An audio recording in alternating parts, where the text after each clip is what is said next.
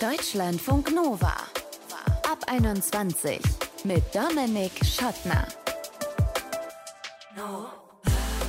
Hey, schön, dass ihr dabei seid. Selbstwertgefühl, das speist sich ja aus ganz vielen Quellen. Erziehung, Bildung, Feedback von anderen, inzwischen natürlich auch Social Media Posts, vielleicht sogar solchen, die mit uns erstmal gar nichts zu tun haben, die vielleicht gar nicht von uns selber stammen. Vielleicht habt ihr die Geschichte von Alfie Puxley gehört dieser Tage.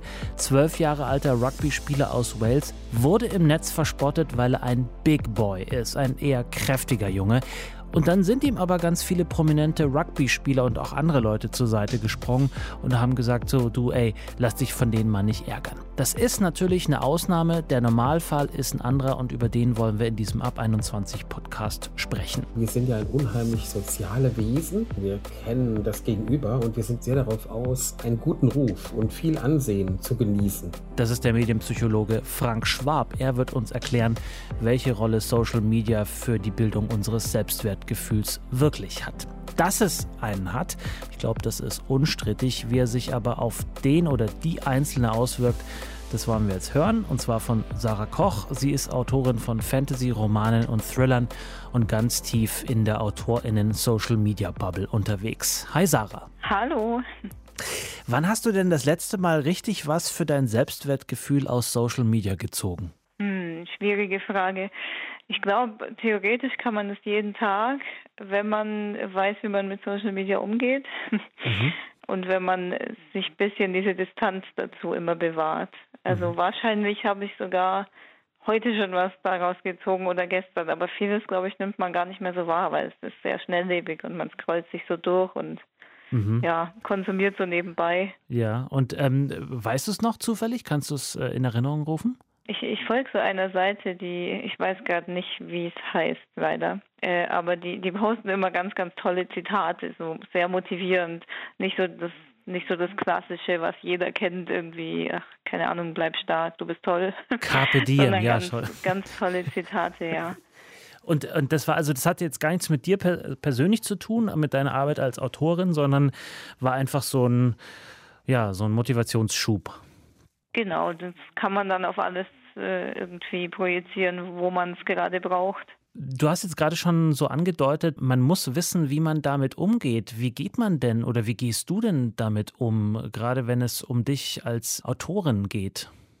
Also ich sage zum Beispiel immer, wenn, wenn Kolleginnen von mir oder Kollegen irgendwie traurig sind, weil zum Beispiel jemand aus der Autoren-Community jetzt den neuesten tollen Vertrag gepostet hat, den er irgendwie oder sie an Land gezogen hat. Und man selber irgendwie immer noch nicht an dem Punkt ist, dann, dann sag ich zum Beispiel immer gut, du siehst jetzt dieses eine Foto, du siehst diesen einen Erfolg, aber im Endeffekt weißt du gar nicht, wie viele Absagen diese Person vorher gekriegt hat, wie die auch gekämpft hat, wie oft die vielleicht an dem Punkt war, an dem du jetzt gerade bist. Also ich versuche mir immer ins Gedächtnis zu rufen, okay, man sieht diesen einen Moment, man sieht natürlich das Tolle, aber man sieht nicht das, was dahinter steckt. Das ist so ein bisschen wie die Spitze des Eisbergs, wo man sieht das, was aus dem Wasser rausragt, aber alles, was irgendwie drunter sich verbirgt, sieht man nicht und das ist alles viel größer. Mhm. Aber wie lange hast du gebraucht, bis du zu dieser ja doch schon sehr reifen, erwachsenen Haltung gekommen bist? Es ist ein stetiger Prozess, würde mhm. ich sagen, ähm, weil selbst wenn man es weiß, gibt natürlich Momente, wo man dann selber kurz irgendwie trotzdem niedergeschlagen ist, aber dann muss man sich eben wieder ins Gedächtnis rufen. Ganz kurz, was sind das für Momente? Also sind das so, wie du sagst, andere, jemand anders postet einen Vertrag, schön aber die Summe ausgeschwärzt?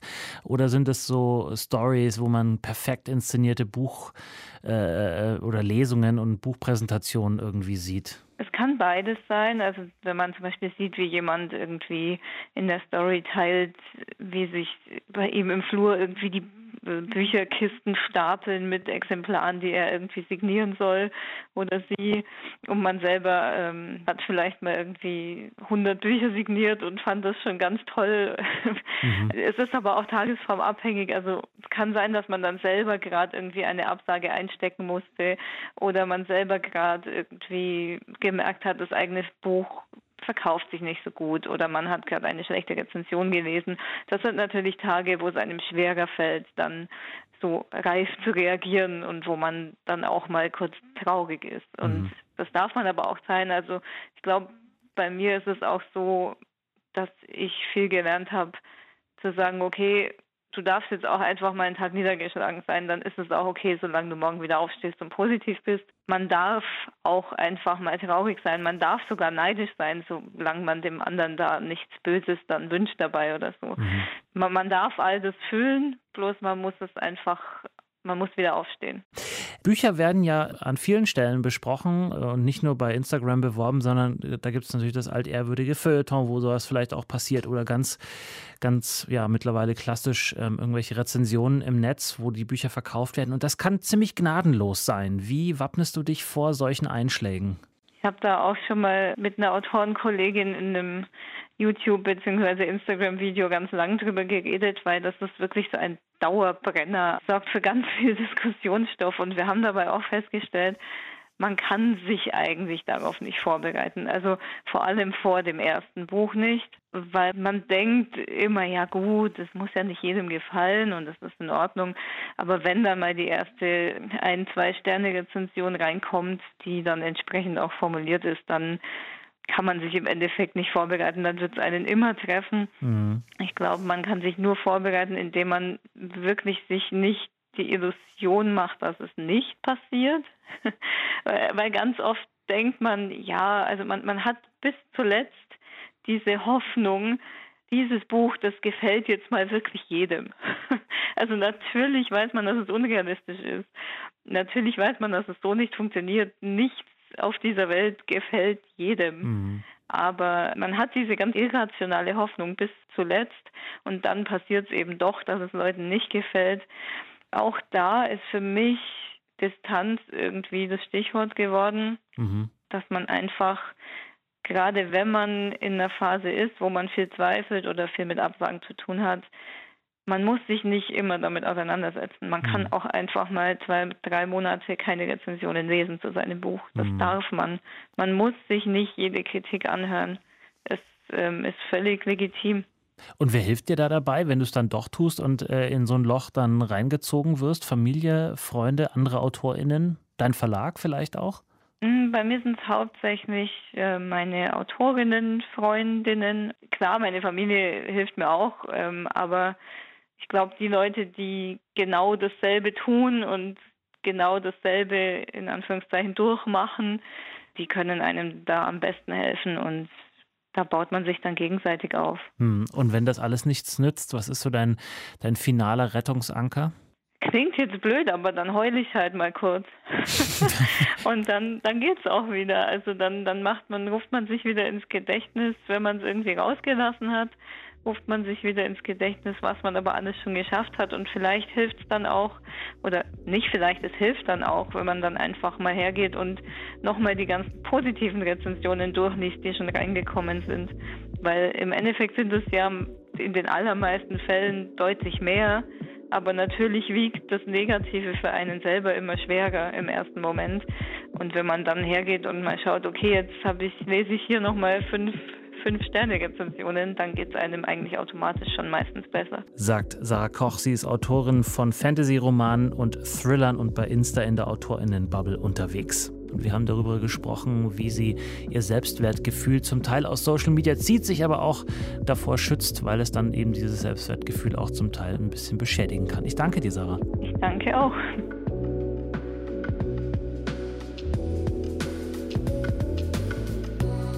Deutschlandfunk Nova. Es gibt ja in quasi jedem Social Media Feed, in jeder Timeline so Menschen, bei denen man so denkt, oh, denen gelingt wirklich alles. Die haben beruflichen Erfolg, die machen tolle Reisen, die sehen immer top gesund aus, die sehen, egal wie man das definiert, auch irgendwie schön aus. Tolle Bilder, alle happy, alles nice, sogar während der stressigen Pandemie. Und gleichzeitig wissen wir, dass zum Teil das natürlich auch nicht die Wahrheit ist, dass da immer auch eine Geschichte vielleicht dahinter ist, manches vielleicht sogar auch fake ist. Und trotzdem setzt sich da in uns so ein bisschen was fest, vielleicht Neid oder Missgunst oder vielleicht auch Selbstzweifel. Wie groß ist der Einfluss von Social Media auf unser Selbstwertgefühl, auf uns selbst wirklich. Darüber möchte ich jetzt sprechen mit dem Medienpsychologen Frank Schwab von der Uni Würzburg. Hallo. Hallo. Vielleicht fangen wir mal mit was Einfachem an. Was ist eigentlich Selbstwert und wie entsteht der? Ja, das ist gar nicht so einfach. Wir Psychologen schauen da ja auf unterschiedliche Perspektiven drauf. Das eine wäre ja so ein Selbstwertgefühl, was hoch oder niedrig ist. Also wie selbstbewusst, würde man vielleicht auch sagen, bin ich.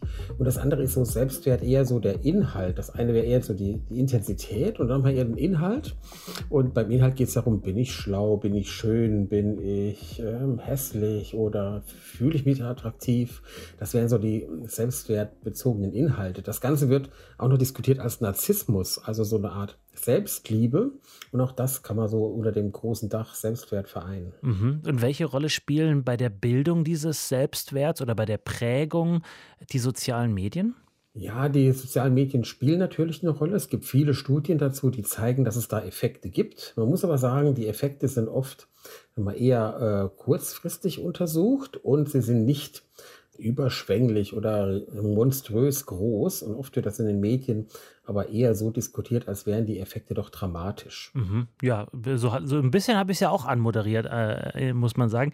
Vielleicht fangen wir dann eher andersrum an und fragen, warum ist uns generell denn sowas wie Anerkennung und auch die Rückmeldung von anderen so wichtig? In dem Fall in Form von Likes oder Kommentaren zum Beispiel. Also ganz grundlegend muss man sagen, wir sind ja ein unheimlich soziale Wesen. Ne? Wir Menschen leben in sozialen Verbänden, nicht in Schwärmen und nicht in Horden, sondern wir kennen den anderen, wir kennen das Gegenüber und wir sind ganz sehr, sehr darauf aus, einen guten Ruf und viel Ansehen zu genießen. Das ist in der, in unserer menschlichen Vergangenheit ist das überlebenswichtig geworden. Deswegen, wenn uns die Gruppe nicht mag, die anderen uns ausstoßen, wir alleingelassen werden, dann haben wir immer unser Leben riskiert und deswegen geben wir sehr, sehr viel Angst und Bemühungen dahin, dass wir Ansehen genießen können und einen hohen Selbstwert äh, erzielen wollen. Mhm. Jetzt habe ich ja schon gesagt, Sie sind Medienpsychologe. Mhm. Dann schauen wir doch nochmal genauer auf diese Medien, auf diese sozialen Medien. Was sind das für Leute, von denen wir da Anerkennung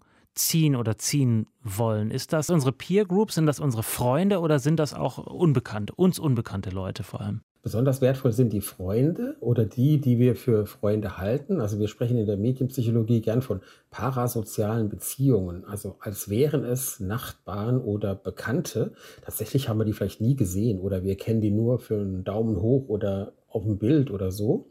Und ähm, Trotzdem verhalten wir uns so, als wäre das das reale Gegenüber. Also die sind uns natürlich besonders wichtig, aber auch schon die pure Zahl, wie viele Likes habe ich, ist natürlich so, als würden tausend Augen auf uns blicken. So wie beim Schauspieler, der sieht das Publikum, das applaudiert und freut sich. Er kennt gar nicht den Einzelnen, aber das gibt den unheimlichen Kick mhm. in seinem Selbstwert und er fühlt sich danach einfach großartig. Mhm. Das klingt jetzt erstmal positiv. Das kann ja aber auch, wie wir, wie wir wissen, in, in einigen Fällen auch ziemlich kippen, nämlich ins Negative. Wann ist das der Fall? Ja, das eine ist natürlich, wenn das Ganze uns entzogen wird. Also wir haben viele Likes und plötzlich bricht ein Shitstorm los und keiner mag uns mehr. Dann werden wir darunter leiden. Das andere ist, wenn wir das gar nicht kriegen, wir finden keine Beachtung. Oder das dritte wäre, wir machen einen Vergleich mit den anderen und landen immer unten. Der soziale Vergleich nach oben. Die anderen sind besser, ich bin so hässlich. Die anderen rennen schneller, die anderen können besser Auto fahren oder haben den schöneren Urlaub und immer schneide ich im Vergleich schlechter ab. Dann schlägt das auf unseren Selbstwert und wir fühlen uns elend und entwickeln vielleicht Neid oder vielleicht sogar Hass gegen hm. die anderen. Neben den sozialen Medien haben wir ja trotzdem alle auch noch auf eine Art oder Weise und mal mehr, mal weniger ein Leben jenseits des Netzes. Kann man irgendwie sagen, das eine hat mehr Einfluss auf unseren Selbstwert als das andere oder gibt es da gar nicht mehr so eine Unterscheidung online, offline?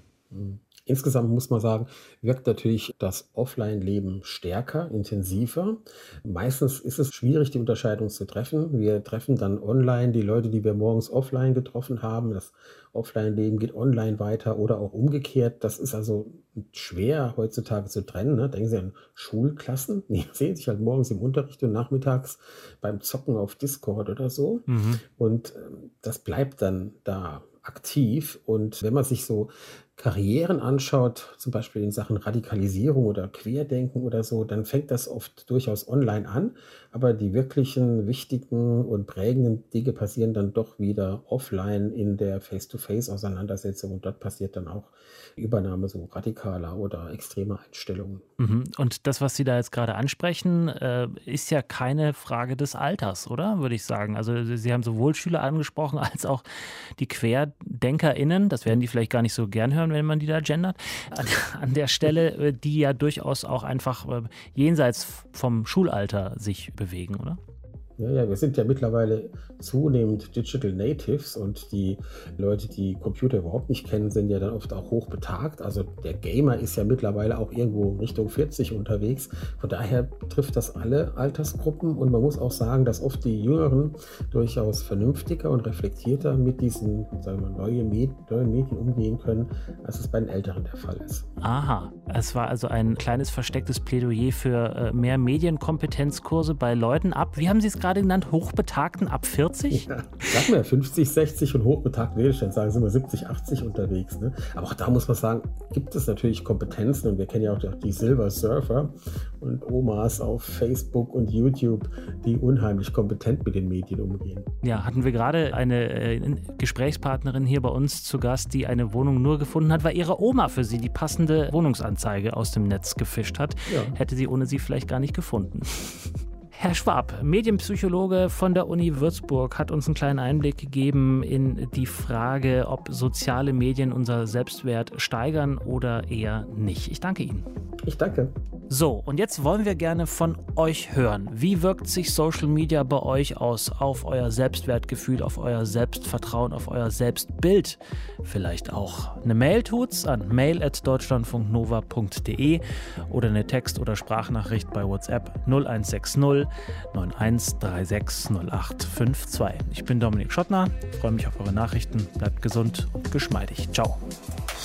Deutschlandfunk Nova ab 21. Immer Montag bis Freitag auf deutschlandfunknova.de und überall, wo es Podcasts gibt. Deutschlandfunk Nova ab 21.